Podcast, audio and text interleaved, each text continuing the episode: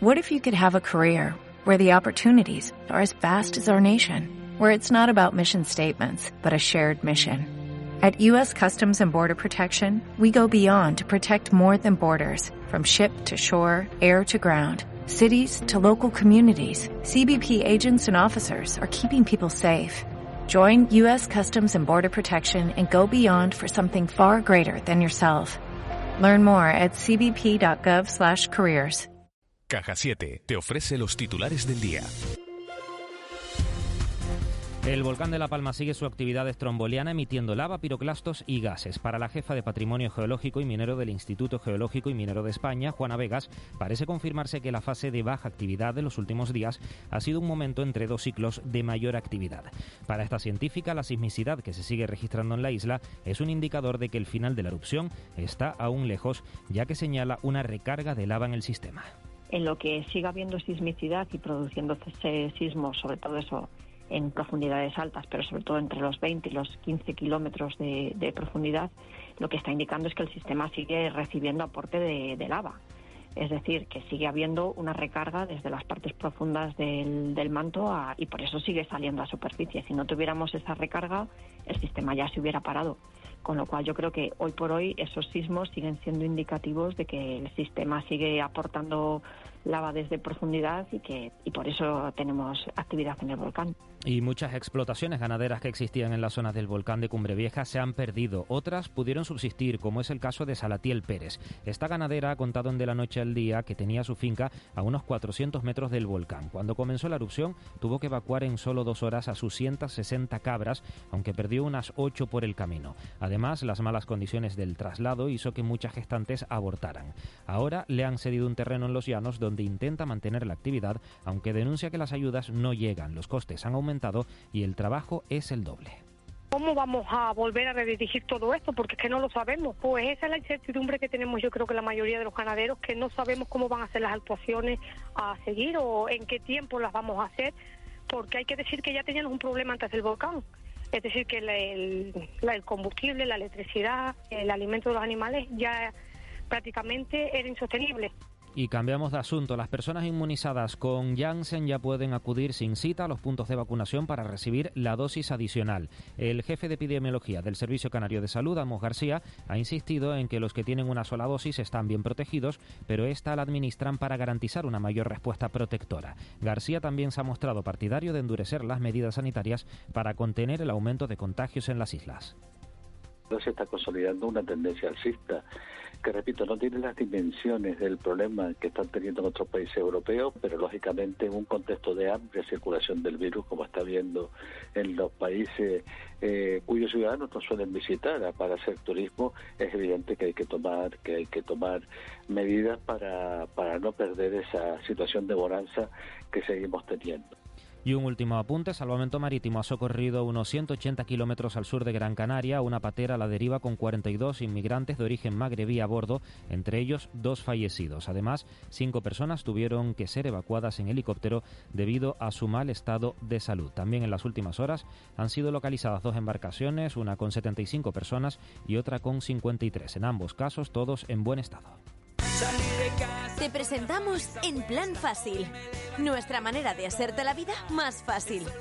Abre tu cuenta y disfruta de todo un mundo de ventajas. Da el salto a Caja 7. Porque somos la Caja de Canarias.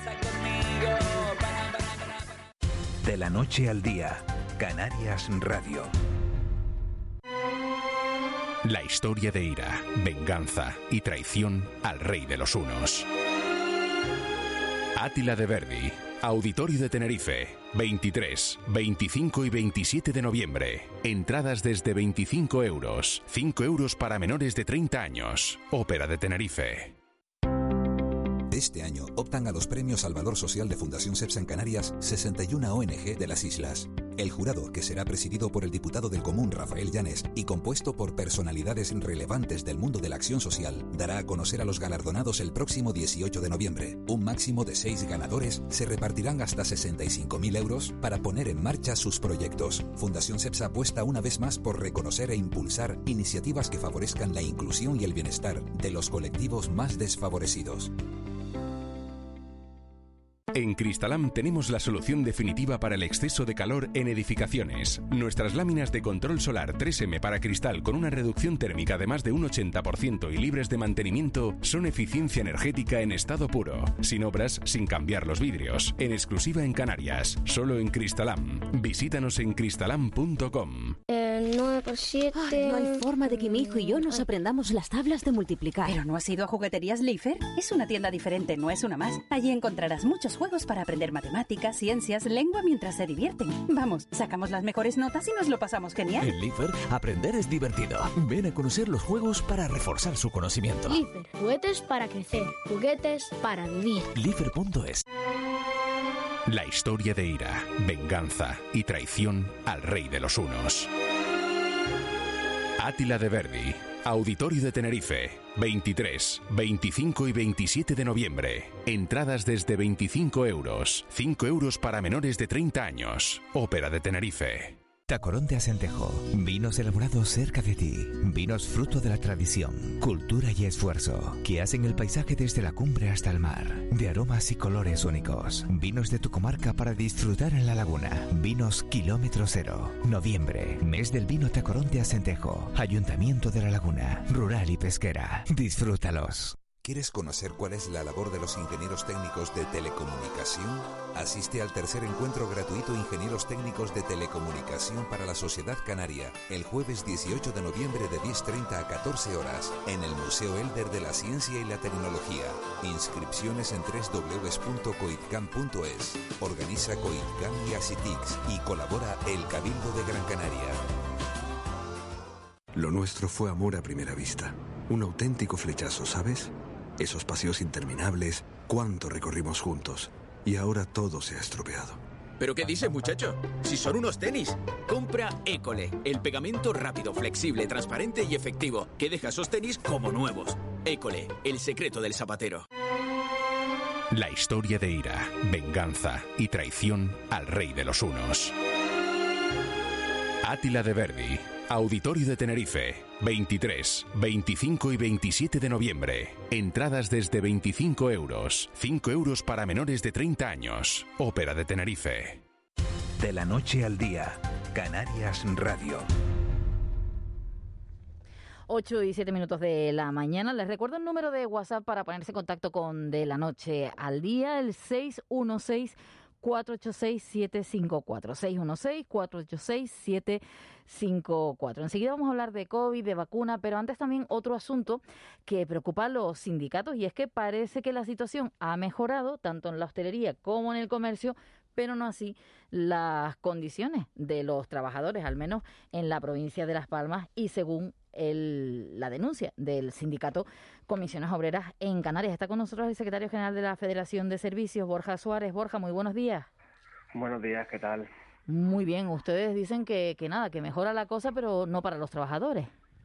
Sí, bueno, a, la vista está de, de, de cualquier persona que, que, bueno, la situación del comercio, ya la alimentación, pues no ha sufrido, más bien al contrario, sino durante la pandemia.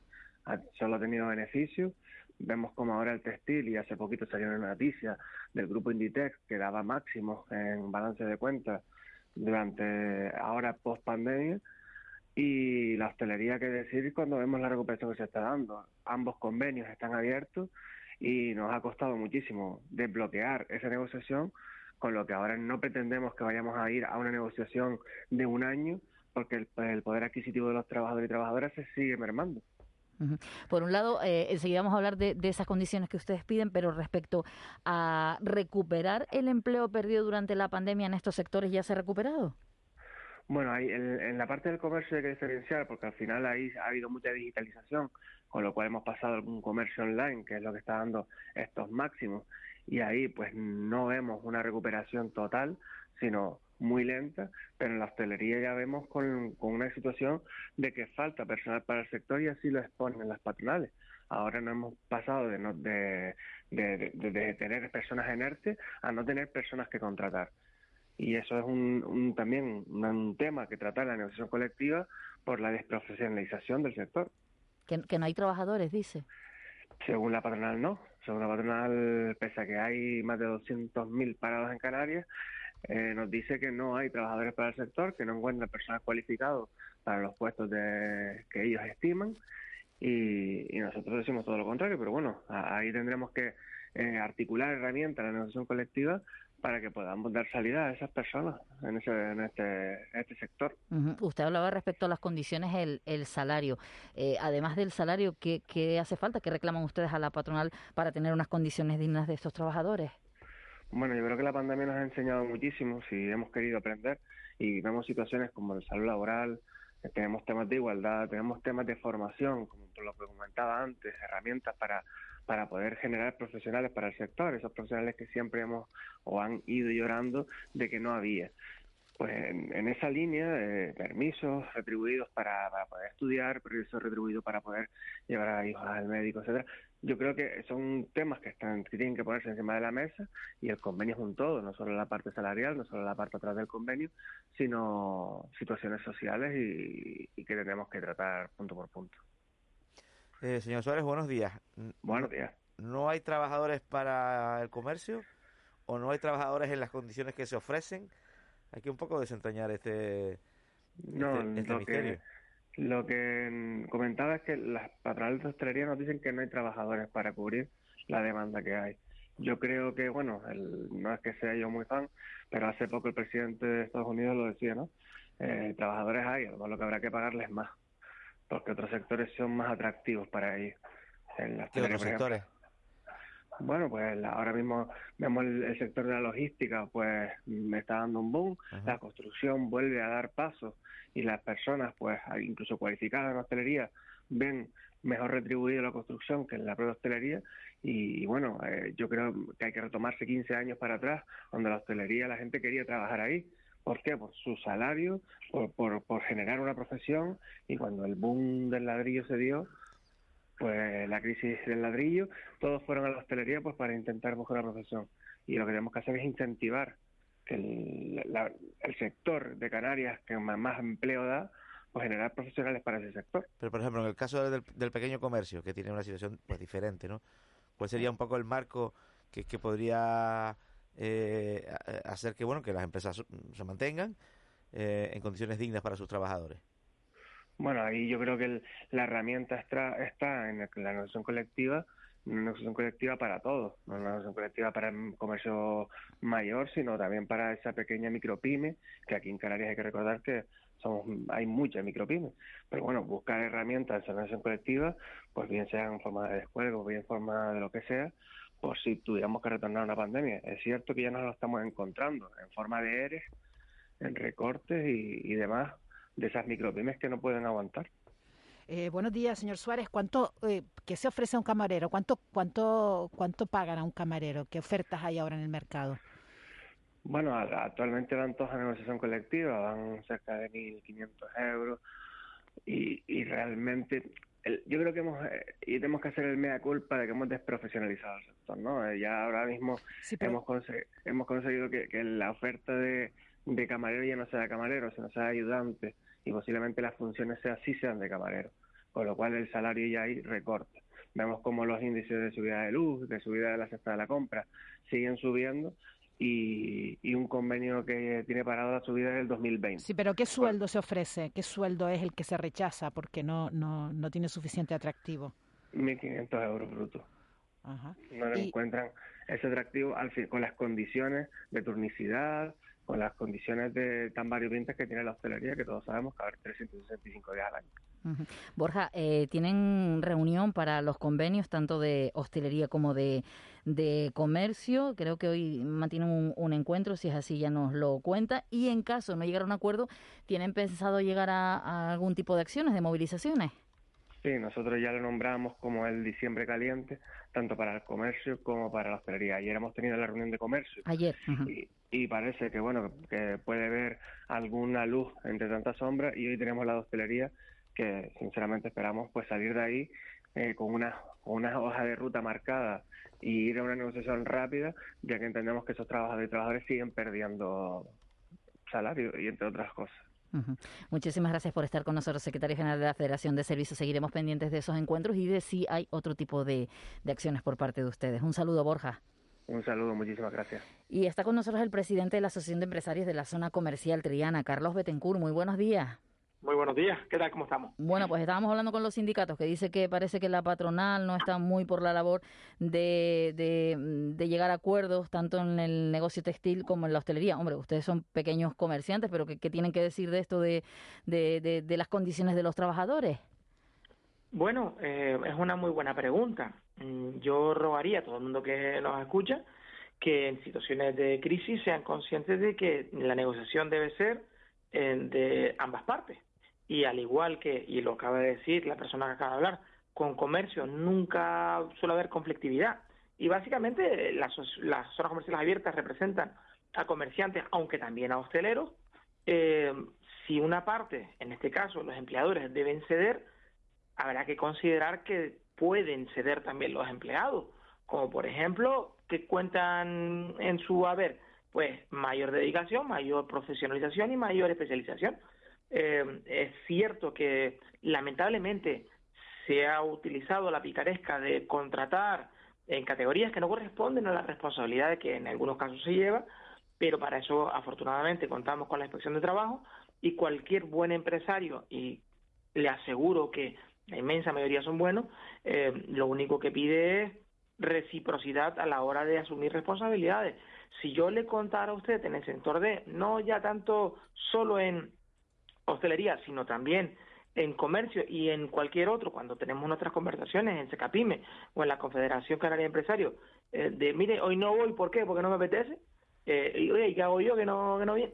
Lamentablemente esos casos también existen. Pero, Entonces, dígame. Nos decía eh, Borja Sores de Comisiones Obreras que no se consiguen trabajadores según los, los empresarios.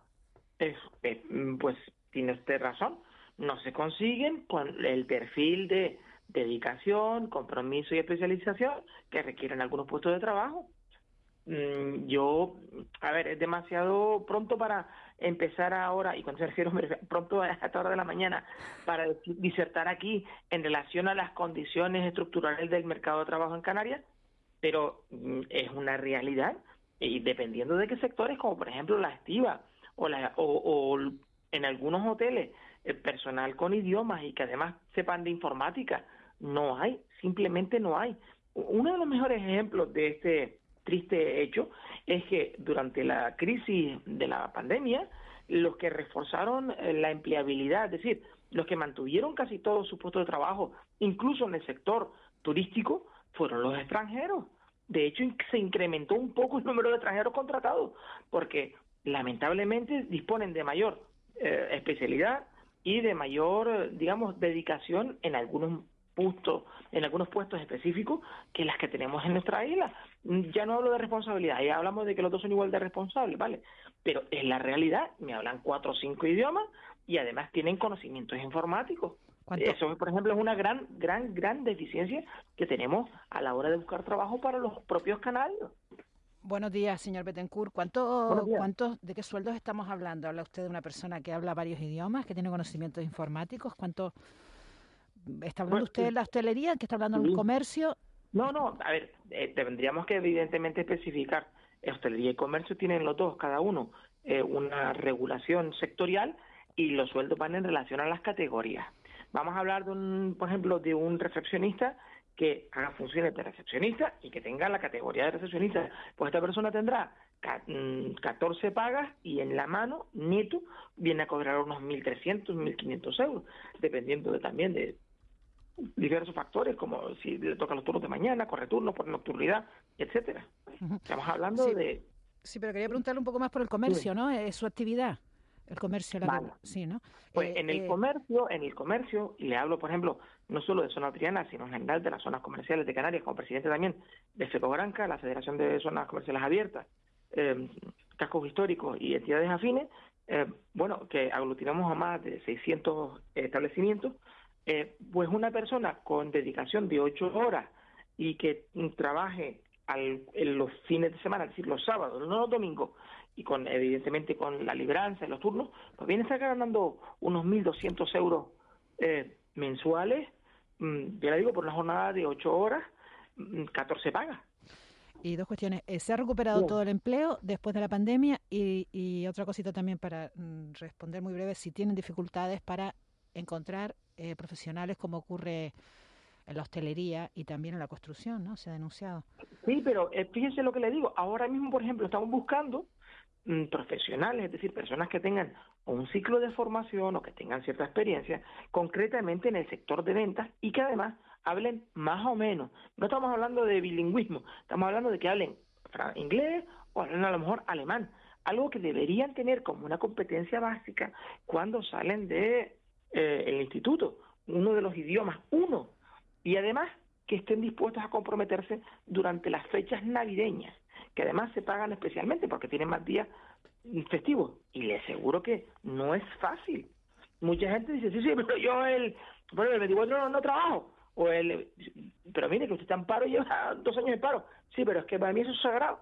Eh, mm, mm, no quiero en este momento mm, eh, sonar exagerado o, incluso ridiculizar lo suena un poco, señor Betancourt, lo suena, la verdad, señor Betancourt, buenos días, lo, suena un poco, ¿no? Me parece que la gente no trabaja porque son gandules por lo que está usted diciendo, ¿no? Dice, oye, unas condiciones muy buenas, no sé qué, y la gente dice, no, yo no trabajo el 24, cuando las ventas de Navidad son, hombre, son esas fechas, es evidente es evidente. Eh, ¿A ustedes también no les motiva una reflexión el hecho de decir, tenemos puestos de trabajo disponibles y la gente no los coge?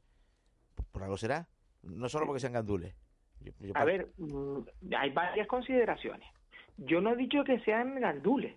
Yo lo que he dicho es que prefieren en estas circunstancias a lo mejor mantener otros ingresos o desarrollar una actividad lúdica en vez de trabajar. ¿Qué clase de ingresos? Yo, lo que le invito a ustedes, yo lo que le invito a ustedes es a reflexionar. ¿A qué clase de ingresos se refiere? Dígame. ¿A qué clase ¿Eh? de ingresos se refiere?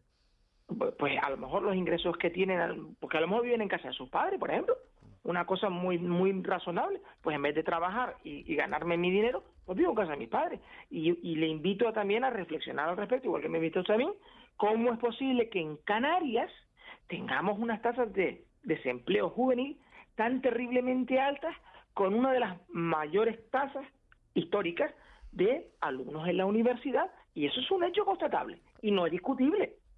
¿Me, puede decir usted cómo es posible? Y no me diga usted que los convenios colectivos no se aplican en hostelería y en comercio, porque se aplican, porque Canarias no tiene una conflictividad laboral, ni están los inspectores aquí poniendo multas que se vuelven locos. No es verdad sería noticia y ustedes serían los primeros en decirlo. No es cierto, algo ocurre, algo ocurre. Al igual que, y, y ahora yo creo que ustedes conocen bien del tema, la consabida intransigencia a la hora de cambiar el lugar de trabajo. Ustedes saben que la gente de Las Palmas no está dispuesta a trabajar en Playa del Inglés. Yo no le digo en otra isla. Y eso es un hecho. Eso no me lo estoy inventando. ¿Y las horas extras se pagan de forma estricta? ¿Se pagan? Se pagan las horas extras porque esta es una de las denuncias que dicen los, los, trabajadores. los contratan por unas horas y después nos hacen trabajar más. Eso también. Pero es que tenemos, tenemos una regulación además que ha venido reforzada por el control estricto de horario. ¿Ustedes saben cuántas sanciones hay en Canarias por el control estricto de horario? Pues menos que en otras comunidades autónomas. Por supuesto que se controlan y evidentemente se controlan y se han de pagar. La, la conflictividad aquí en los juzgados de lo laboral no es mayor que en otras comunidades autónomas, como pudiera ser Andalucía o Cataluña, y menos en los sectores de hostelería o comercio. Es la realidad. Entonces, algo, algo tiene que ocurrir, algo. Pero, mm, por favor, yo en mi papel de presidente de Zona Comercial Adriana o Fecobranca solamente le puedo decir nuestro problema. No soy un político que deba diseñar la solución. De hecho, no sé si ni siquiera lo tienen que hacer los políticos o un consenso social mucho más amplio. Pero hay una realidad, que es que tenemos una bolsa de desempleo juvenil sempieterna. Y segundo, seguimos sin tener jóvenes, y vamos a hablar jóvenes por decir que son la mayor parte de los, digamos, del problema, del problemón que tenemos, que todavía no nos hablan inglés, no nos hablan inglés en Canarias en el año 2021. Eso es una realidad. Carlos, decía usted un consenso social parece imposible cuando luego, por otro lado, estamos hablando del tema de las pensiones y la patronal se, se levante y deja a los sindicatos con el gobierno. Pero bueno, eso sería otro tema. Y le, le invitamos a usted y vamos a intentar hacer una mesa de trabajo, si le parece, para ver esa situación.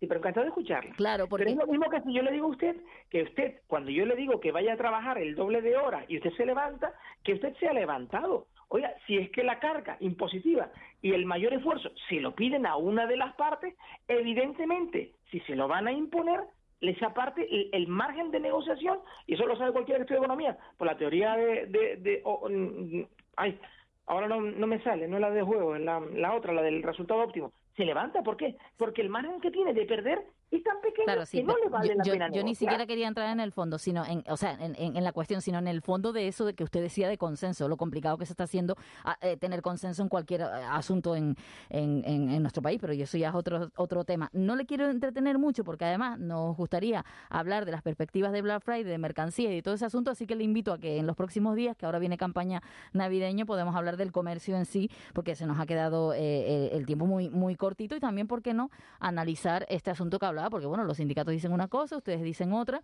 Y, y, bueno, luego usted también habla de la parte del gobierno y, la sociedad, porque es verdad que choca que hablemos de unas cifras de paro tan altas y que luego parece que es que la gente no quiere ir a, trabajar o, eh, por parte de los empresarios o según los sindicatos porque las condiciones no son buenas. Le, ruego que, como he dicho, son tres factores. Por eso, por eso le digo. Uno es la especialización, otra cosa es la dedicación y otra cosa es el compromiso. Son tres, no es solo uno.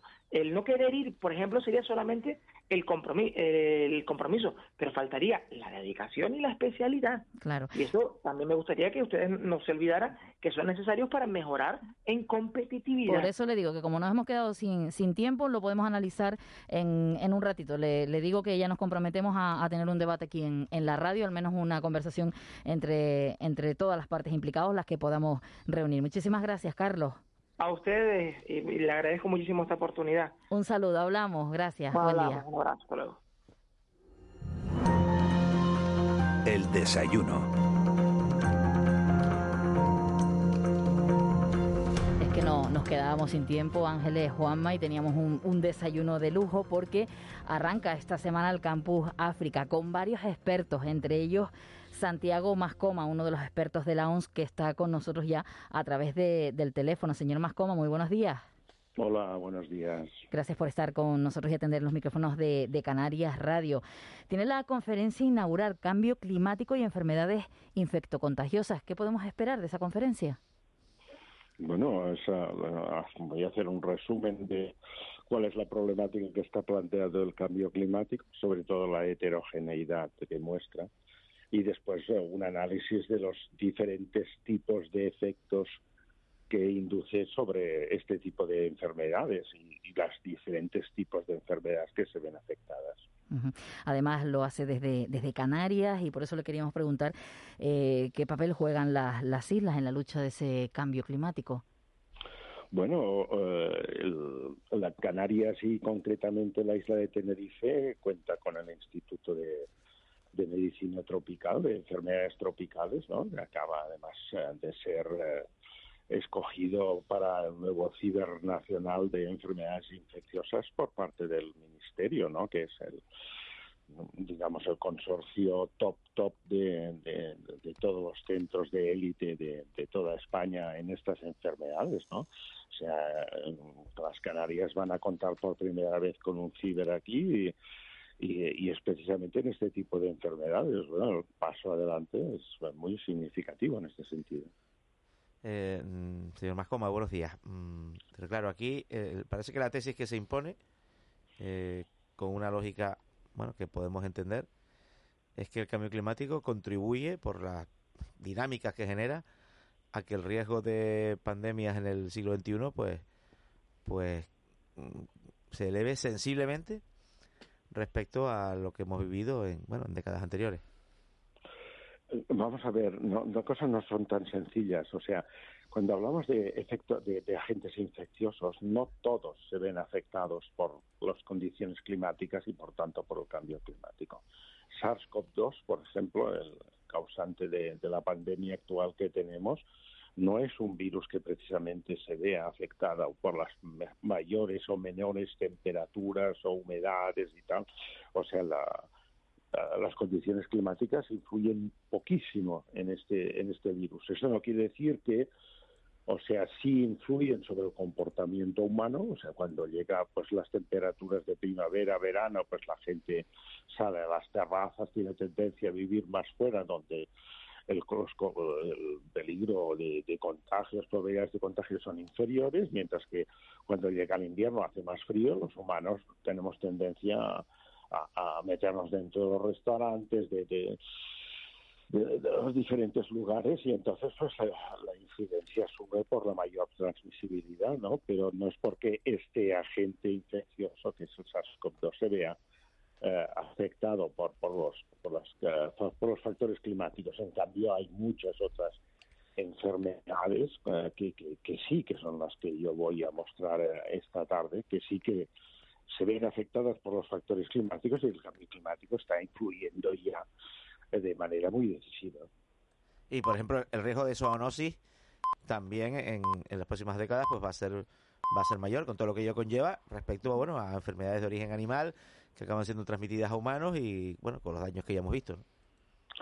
Sí, uh, ha mencionado usted un, un, punto crucial, o sea, las uh, todas las epidemias y pandemias, porque SARS-CoV-2 también es zoonótico, que nos están apareciendo en los últimos años, ya incluso desde el SIDA, el origen es zoonótico pero eh, luego tal y como evolucionan hay algunos de estos agentes infecciosos en donde la utilización del reservorio juega un papel muy importante y el SARS-CoV-2 a, pesar de tener un origen zoonótico pues no, no tenemos reservorios animales que en estos momentos pues faciliten la transmisión o, no, ¿no?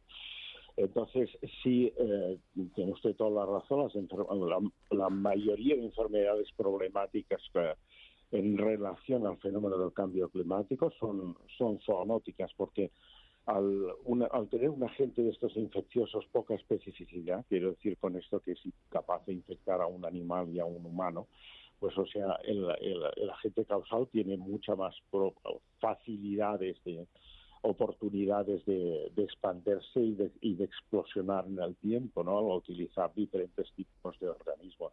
Es el gran problema de las enfermedades zoonóticas, sí. Eh, buenos días, eh, profesor Mascoma. ¿El cambio climático qué, hace? ¿Genera nuevas enfermedades? Y, y además eh, mueve enfermedades propias de determinados lugares a otros. ¿Qué es lo más...? Lo no. Sí, uno de los grandes problemas que tenemos hoy en día es que el cambio climático se, se solapa con otro fenómeno al que llamamos nosotros cambio global. ¿Qué entendemos por cambio global? Pues las modificaciones que, hace el hombre de, por ejemplo, el terreno cuando una zona de, secano, pues se, hace una irrigación y allí llega el agua y entonces se pueden establecer las enfermedades de transmisión hídrica.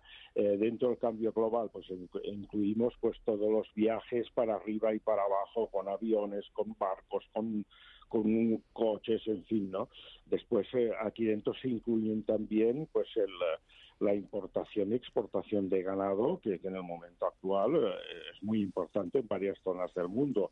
el traslado y los viajes también, importación y exportación de mascotas, ¿no? O sea, todo esto es lo que incluimos dentro del gran término de cambio global. Bien, entonces cambio climático y cambio global en general se superponen hasta el punto de que tenemos dificultades a veces en, dilucidar claramente hasta que quién ha originado la, epidemia, o sea, el cambio climático, el cambio global, o una, una parte uno y otra parte otro, ¿no? Pues lo que está usted mencionando de, los movimientos humanos para arriba y para abajo eh, no, no, no son directamente relacionados, no tienen que ver con el cambio climático, ¿no? Y en ese eh, este punto de vista que usted ha mencionado, Canarias, eh, eh, ¿estaríamos en una posición especialmente vulnerable? evidentemente el archipiélago canario tiene geoestratégicamente hablando una ubicación delicada en ese sentido. O sea, primero por un lado porque hay una gran dependencia del turismo y eso quiere decir una entrada continua de, de gente de, diferentes lugares y aquí pues ustedes ya no, o sea, por ser europeos, o sea, la entrada de turistas europeos es muy pronunciada, pero después hay relaciones históricas con América Latina también desde muchísimo tiempo y luego la proximidad al África. Entonces, claro, eso implica una entrada continua de gente y, y con ellos pues... Eh, ya eh, entradas de, enfermedades, ¿no? Lo estamos viviendo con la situación actual de, del SARS-CoV-2, ¿no? Señor Mascoma, respecto a la COVID, usted decía antes de, del verano que la normalidad podría llegar en 2026. Con los datos que estamos viviendo en los últimos meses, la situación también en, en la Unión Europea, ¿sigue hablando de esa fecha? Vamos a ver, hay una cosa importante que hay que destacar llegamos, o sea, el virus, el virus sigue mutando, los virus estos no paran de mutar nunca, ¿no? Eh, llevamos ya mucho tiempo sin que aparezca una variante peor que, que la variante Delta. O sea, es como si la variante Delta hubiese llegado ya a las mutaciones peores que se, se, puedan originar. La variante Delta también está mutando, ¿no? Ahí está variante Delta Plus que se llama, pero no está precisamente mostrando que sea más contagiosa, más transmisible ni más patógena, ¿no? O sea, eh, eh, entonces esto es muy, muy positivo, ¿eh? porque si no sale las, digamos, olas típicas de, de, pandemias o de epidemias, normalmente el inductor es una, una, una, variante mutante, ¿no? Y aquí, pues, o sea, lo que seguimos es con, con, la delta de, siempre, ¿no? Entonces, en ese sentido, pensar con nuevas olas próximas, o sea, de las que hemos tenido, que subíamos tan rápido y un número de contagios de miles de personas diarios y todo esto, yo lo veo difícil. Lo que está sucediendo ahora, indudablemente, tiene que ver con una relajación. O sea, la gente está perdiendo el respeto al virus, la gente está mal interpretando las vacunas, o sea, en el sentido de que las vacunas que estamos aplicando son efectivas, pero no son bloqueantes, no son vacunas que aseguren eh, que tú no te vas a contagiar. O sea, lo que eh, son muy eficientes en, eh, en, impedir que, suponiendo que tú te infectes, pues vayas a pasarlo mal, ¿no? Vayas a tener un cuadro clínico serio, lo cual no quiere decir que hay gente que incluso con vacunada pues está siendo hospitalizada y algunos llegando a morir. Eso hay que tenerlo claro, ¿no? Entonces, en ese sentido, pues la gente tiene que entender que esto está aún lejos de terminarse. Eh, o sea, estamos hablando de una pandemia. Una pandemia es una epidemia mundial. O sea, lo que pasa hoy en Bangladesh tenemos que tener claro que al cabo de unas semanas nos puede repercutir aquí, ¿no? Y entonces, pues tenemos lugares como sucede, por ejemplo, con el continente africano, en donde los sistemas nacionales de salud de los diferentes países en vías de desarrollo eh, distan mucho de los eh, de la eficacia de los sistemas nacionales de salud que tenemos en Europa y por descontado del que tenemos en España. Entonces, o sea, la cobertura vacunal en, en eh, en África no es sencilla y, nos va a llevar tiempo. Eso desde la Organización Mundial de la Salud continuamente se está insistiendo en el esfuerzo que hay que hacer desde los países desarrollados hacia los países en vías de desarrollo. Hay que ayudar a todos esos países para que la vacuna les llegue, les sea distribuida oportunamente y porque si no, o sea, vamos a poder, vamos a llegar a tener aquí reservorios del virus en diferentes partes del mundo y eso quiere decir que esto no lo pararemos nunca, ¿no? Santiago Mascoma, miembro de la Organización Mundial de la Salud, uno de los eh, de las personalidades que vamos a tener durante estos días en el Campus África, que se inauguraba ayer y hasta el mes de diciembre abordará situaciones como las que hemos mencionado, el cambio climático o situaciones de, de pandemia. Muchísimas gracias por estar con nosotros, por atender los micrófonos de Canarias Radio. Un saludo. Muchas gracias a vosotros. Buenos días. Buen día. 8 y 37 minutos de la mañana. De la noche al día, Canarias Radio. ¿De qué te ríes? Estoy recordando la sobremesa que pasamos ayer toda la familia. Es que fuimos a Jugueterías Liefer. Es una tienda diferente, no es una más. Y nos explicaron una cantidad de juegos tan divertidos que estuvimos toda la tarde jugando. Hasta los niños dejaron sus maquinitas. En Jugueterías Liefer tienen más de 6.000 juguetes diferentes. La mejor calidad a los mejores precios. Liefer, juguetes para crecer, juguetes para vivir. Liefer.es En Cristalam tenemos la solución definitiva para el exceso de calor en edificaciones. Nuestras láminas de control solar 3M para cristal con una reducción térmica de más de un 80% y libres de mantenimiento son eficiencia energética en estado puro, sin obras, sin cambiar los vidrios, en exclusiva en Canarias, solo en Cristalam. Visítanos en cristalam.com. De la noche al día, Canarias Radio. El mentidero.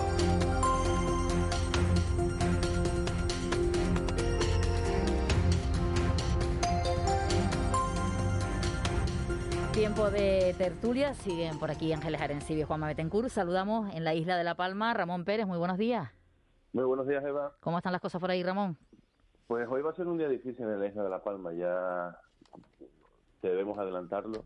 Hoy va a ser un día en el que de nuevo dejarán de operar los aviones, va a ser un día en el que la ceniza va a inundar el Valle de Ariedane de nuevo, va a ser un día en el que eh, los gases van a impedir a muchísima gente que por la zona sur pueda ir a recoger el seres y va a ser un día en el que el mal estado de la mar impida a los agricultores poder acceder por mar a, regar sus plataneras y atenderlas en la zona de costa. O sea, un día maravilloso, un día más en la oficina.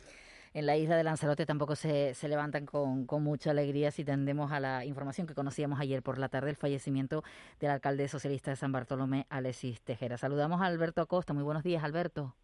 Muy buenos días a todos. Gracias, siempre un placer estar aquí. Decía yo que, un día triste, ¿verdad? Para la isla de, Lanzarote, sobre todo para el municipio de San Bartolomé. Sí, no, la isla en general, este chico Alexis Tejera es un político de los que a mí me gustan, que no necesitan montar shows ni estridencias para, para liderar algo, ¿no?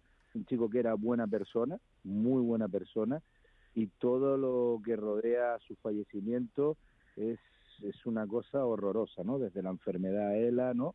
Desde que lo alcanzaba Lela con 38 años y ha muerto con 39, deja un hijo de 5 años, la casa que iba a estrenar en diciembre para vivir con, se había eh, eh, fabricado su propia casa, es, una cosa tremenda, ¿no? El sufrimiento de, de tener a, este, a este chico desde el viernes eh, prácticamente muerte no clínica porque técnicamente había que mantenerlo porque era donante de órganos entonces el viernes ya estaba prácticamente, bueno, técnicamente no, pero estaba fallecido.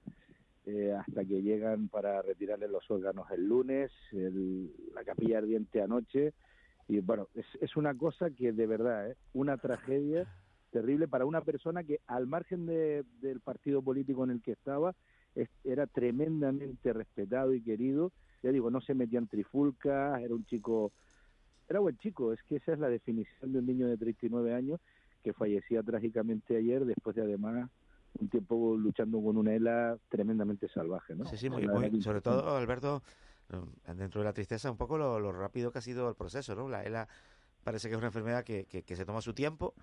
Eh, Alexis, que en paz descanse, pues, pues le ha dado muy poco tiempo, porque él anunció que tenía la enfermedad eh, hace mes y medio. Sí, el 6 de octubre anunciaba, tienes razón Juanma, el 6 de octubre el chico eh, convocaba a medios y hacía público que tenía ELA. El problema es que no ha muerto de ELA, ha muerto por una complicación paralela a ELA. O sea, a una, una neumonía parece ser que le alcanzaba y, y el ELA que él tenía, el tipo, el tipo de ELA que él tenía, eso no lo dijimos porque no era preceptivo, era muy agresivo. O sea, hay por lo visto, igual que hay tipo de COVID, igual que hay tipo de hepatitis, por decir así, ¿no? Ahora mismo hay, un deportista diagnosticado con él, Juan Carlos Usué, muy, muy conocido, fue portero, entrenador, y bueno, pero llega ya un año. Precisamente sobre un que, que casi eh, terminaba la temporada pasada con, con equipo, entrenando, anunciaba, anunciaba que tenía la enfermedad, y hace unos días compareció en una rueda de prensa y ya se le veía cómo, eh, cómo la, enfermedad había causado en, este corto espacio de tiempo un grave deterioro. el, hecho de que, de que personas conocidas, perdona, eh, eh, anuncien sus, bueno, hagan, informen de, de las enfermedades que padecen, enfermedades como, como la ELA, ¿no? Pues va en, ayuda a visibilizar, ¿no? Ayuda a visibilizar y, contribuye, ¿no? A, a, que seamos conscientes de, de la existencia de estas de estas enfermedades. Pero como decía Alberto, se nos fue muy pronto. Acabamos de hablar con, con, Santiago Mascoma, miembro de la Organización Mundial de la Salud. Hemos hablado de, la COVID. Dice que va para, para largo. Y hoy leemos en, en, la provincia, en portada, que Sanidad sopesa una Navidad en las islas con limitaciones por los brotes, ¿no? Parece que estamos hablando de cabalgatas, de actividades de, de la Navidad, pero los casos siguen aumentando en el archipiélago. Yo no sé si, si van a utilizar la terminología de ola o no, pero evidentemente de nuevo estamos subidos, estamos cabalgando sobre otro otra nueva llegada de más casos. Se está viendo en todas las islas, incluso en, islas, pues mira, podemos poner como ejemplo la isla como Una Palma, que había vuelto de nuevo casi a tener cero casos y que volvemos a tener un, debe ser evidentemente por lo contagioso de las nuevas cepas, pero de nuevo, bueno, ya Fuerteventura en nivel 2, sé que hay alguna otra isla que se está preparando para que esta semana probablemente la pasen también a nivel 2, y eso al final lo que está haciendo es que otras veces que hemos hablado en esta, en esta mesa de debate sobre las cabalgatas, Navidad, pues mira, me parece que nos está aclarando bastante queda, cómo va queda a ser. como un, un poco el agua de borrajas, ¿verdad? Todo ese debate de cabalgata sí, cabalgata no. aclarando, está aclarándonos cómo va a ser, eh, si va a haber cabalgata o no. Ya creo que está bastante clarito que cuál va a ser la respuesta. El profesor Mascoma nos ha dicho que, eh, que la gente ha perdido el respeto y que malinterpreta las vacunas. O sea, Mm. que consideramos que las vacunas nos, nos bloquean la enfermedad y no es así. Bueno, no es así. bloquean, Las- bloquean las enfermedades más graves, sí. Exacto, sí, Ahora pero mismo no, hay 29 no, no- personas no en un- frenan los contagios, Juanma. Claro, en UCI con respirador hay 29 personas ahora mismo. Sin vacunas. El con 80% claro, decían ayer. sí. Con, el nivel de, de relajación que hay, eh, es- es, mm, serían 300. Sí, a mí De, hecho, el 80% de las personas que están en UCI con respirador son no vacunados, como dice Ángeles. Por tanto, eh, esto es muy relevante. Ahora bien, hay pautas que se repiten en Canarias. Lanzarote y Fuerteventura se alternan un poco, a veces está peor Fuerteventura, a veces está peor Lanzarote. En estos momentos está peor Fuerteventura, que está en nivel 2. Lanzarote no anda muy lejos, Alberto. No. Tenerife siempre está peor que Gran Canaria, o casi siempre. Estaban a la par. Ahora vuelve a con esta, que no vamos a llamarlo esta ola, con este brote, Tenerife vuelve a ponerse por delante de Gran Canaria. Y es una dinámica que también se ha dado. Y las Islas Verdes, lógicamente, pues también es verdad, menos población, menos densidad, eh, pues tienen un panorama pues, pues, pues mucho más tranquilizador. Son pautas que se repiten, ¿eh? Ola tras ola, con mayor gravedad, con mayor intensidad, por desgracia con mayor, ahora menor mortalidad, pero se dan siempre. A mí me gustaría decir también que me alegro de que estemos teniendo este debate antes de que haya presión hospitalaria, porque uno de los graves problemas que tiene que ha tenido no, no Canarias, en general España y Europa, ha sido responder ante el bicho cuando el bicho colapsaba, empezaba a colapsar el hospital. Ahora que estamos vacunados, ahora que estamos vacunados en nuestra inmensa mayoría, que se ha hecho un trabajo espectacular en España, que además, no, no yo por los gobiernos, sino me refiero a la población española, con todo lo que nos hemos quejado, ha sido ejemplar en comparación con el resto de Europa. Eh, ahora es cuando tenemos que per- per- percatarnos de lo que tenemos, ¿no? La famosa advertencia de la tanto de la Organización Mundial de la Salud como de cualquier científico que haya terminado la carrera de, de- de- biológica o de medicina o cualquiera mm, te dice básicamente que no podemos arriesgar a que aparezca una cepa que sea inmune a la vacuna.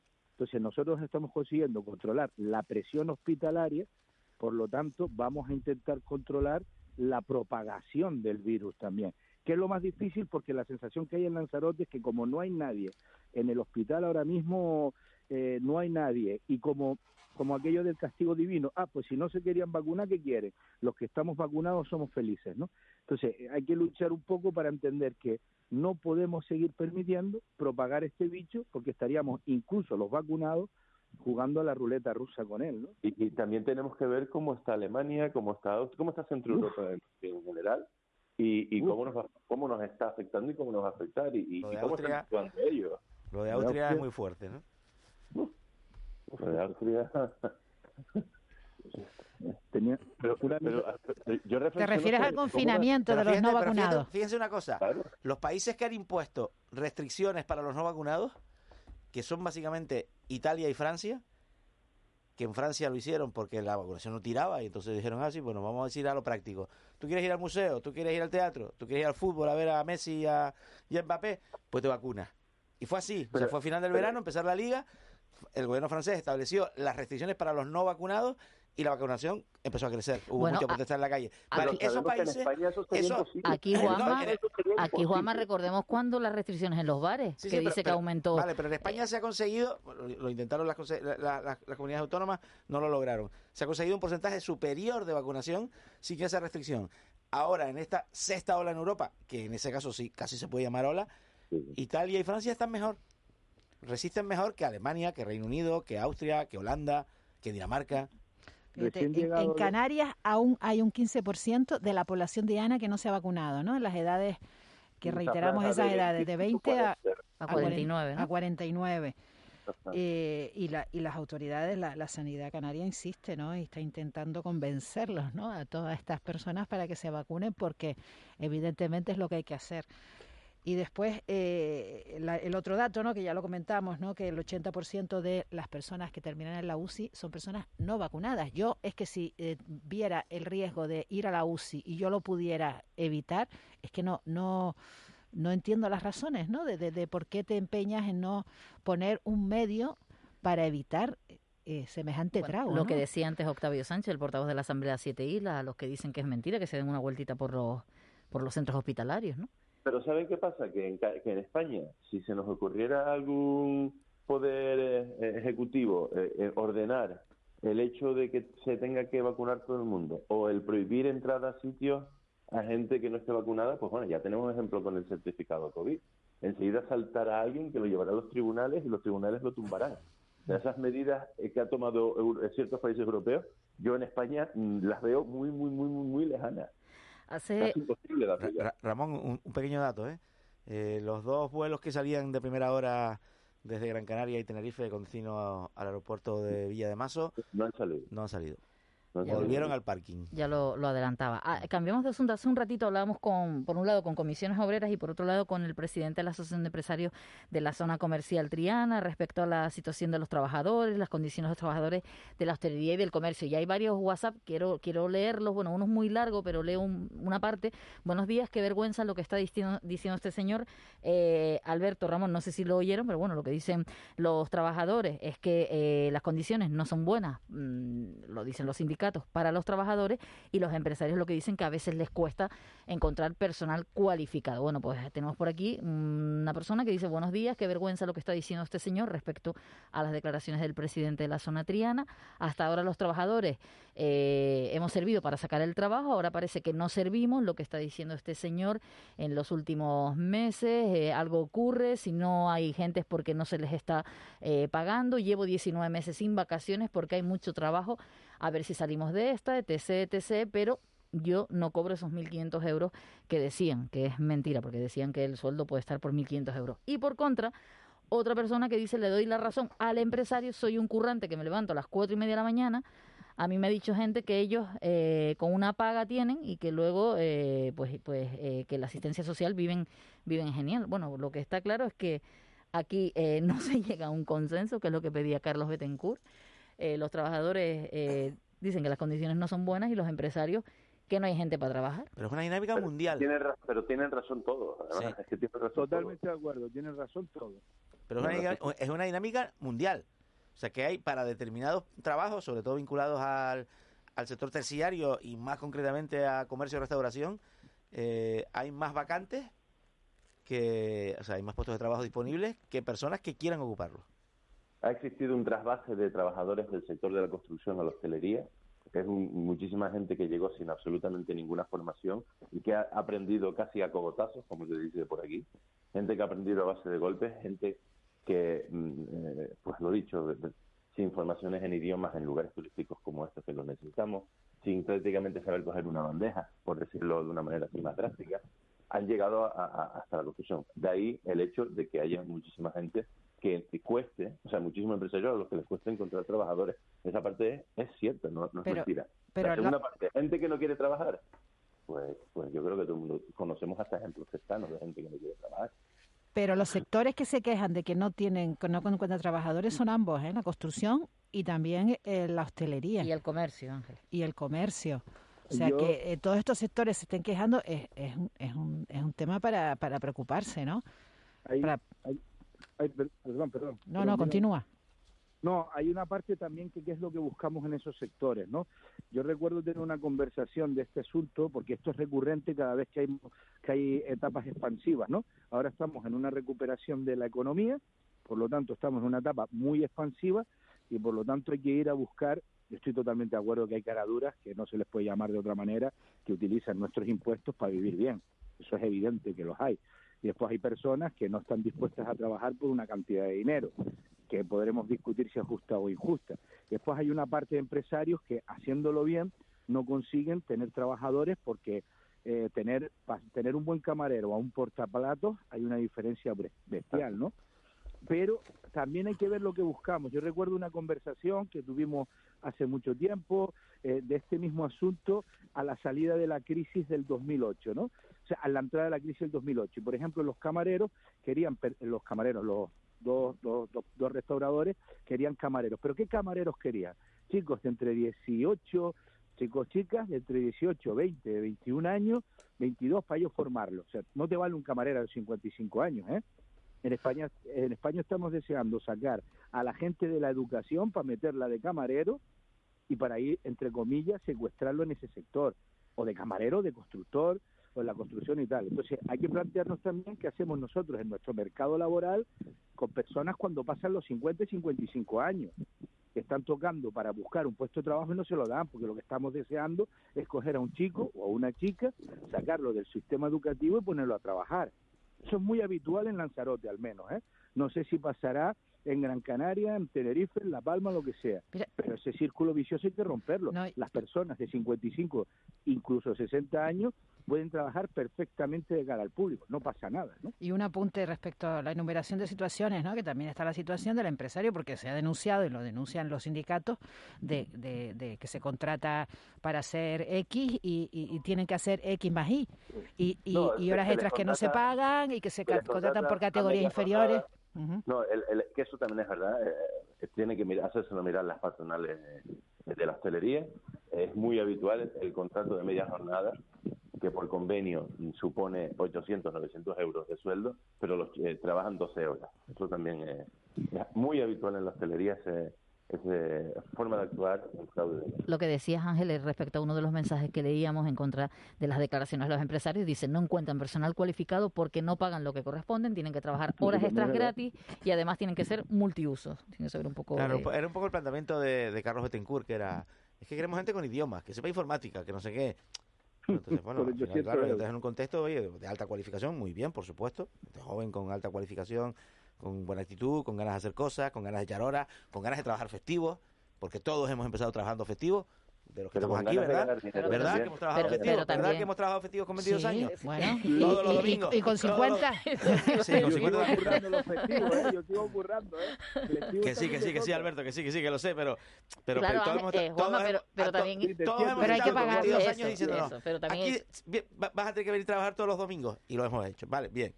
Pero luego, claro, ¿dónde está la compensación? Que sea equitativa, que haya un equilibrio en esa balanza. euros. 800 euros, esa es la foto.